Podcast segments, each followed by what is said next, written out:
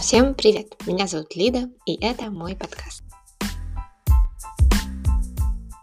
Здесь я делюсь своим опытом самопознания, личной терапии и тем, что делает меня чуточку счастливее, наверное. Для того я и проделываю весь этот путь и делюсь им с вами. Сегодня я хочу поделиться историей, которая в свое время очень облегчила мне жизнь. Это в отличие от предыдущих эпизодов, не совсем практическая вещь, а больше теоретическая. А, именно поэтому я оставлю ссылки на исследования, на которые опираюсь в описании. Я не являюсь психологом или ученым, но прохожу путь исследователя. Именно поэтому подкрепляю свои слова исследованиями и приглашаю вас к диалогу, если вы считаете, что э, можно что-то добавить к моим словам или исправить меня, я буду рада этому диалогу. Пишите обязательно в комментариях. Итак, перейдем к делу. А, вы замечали, что порой есть ощущение, что ну, вообще много чего не получается, что мы там, не знаю, возможно, какие-то неудачники, или что все из рук валится, или иногда сложно начать новое, потому что вспоминаются те неудачи, которые были раньше. Но почему мы не вспоминаем то, что хорошо получилось? Почему так легко вспомнить неудачи и так сложно припомнить свои успехи. Этому есть научное объяснение. Существует так называемый эффект Зейгарник. Его открыла а, советская ученая Блюма Вольфовна Зейгарник, психолог.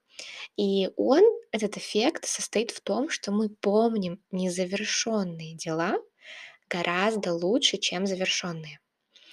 При этом незавершенными делами могут и считаться неудачи. Почему? Приведу пример. А, например, вы решили написать книгу. Есть два пути. Либо вы ее написали, поставили себе галочку, сказали себе, что вы классный, вы молодец, и пошли дальше себе жить спокойно. Или второй путь. А, вы не написали книгу по разным причинам. Может быть, вы сами так решили, а может быть, какие-то обстоятельства возникли, а может, просто не получилось.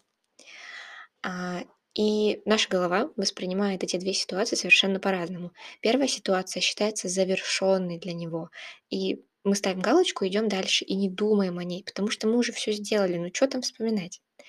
При этом вторая ситуация, когда мы не смогли, она считается для нас незавершенной. Мы же не дописали книгу, мы же не закончили, мы же не достигли успеха, мы не поставили эту самую галочку. И поэтому мы очень хорошо помним такую ситуацию. А что же делать, если мы не, не хотим завершать какое-то действие? Мы сами так решили. Как сделать так, чтобы это не висело над нами тем самым незавершенным гештальтом? Как сделать так, чтобы это не забирало нашу энергию? Об этом я расскажу в следующем выпуске подкаста. Надеюсь, вы будете его ждать. Целую, обнимаю. Очень сильно благодарю вас за то, что вы слушаете. Мне правда важно. А, пишите комментарии, пишите, что думаете по этому поводу. Было ли у вас такое, что вот да, помните свои неудачи лучше, чем успехи. И до следующего выпуска. Пока-пока.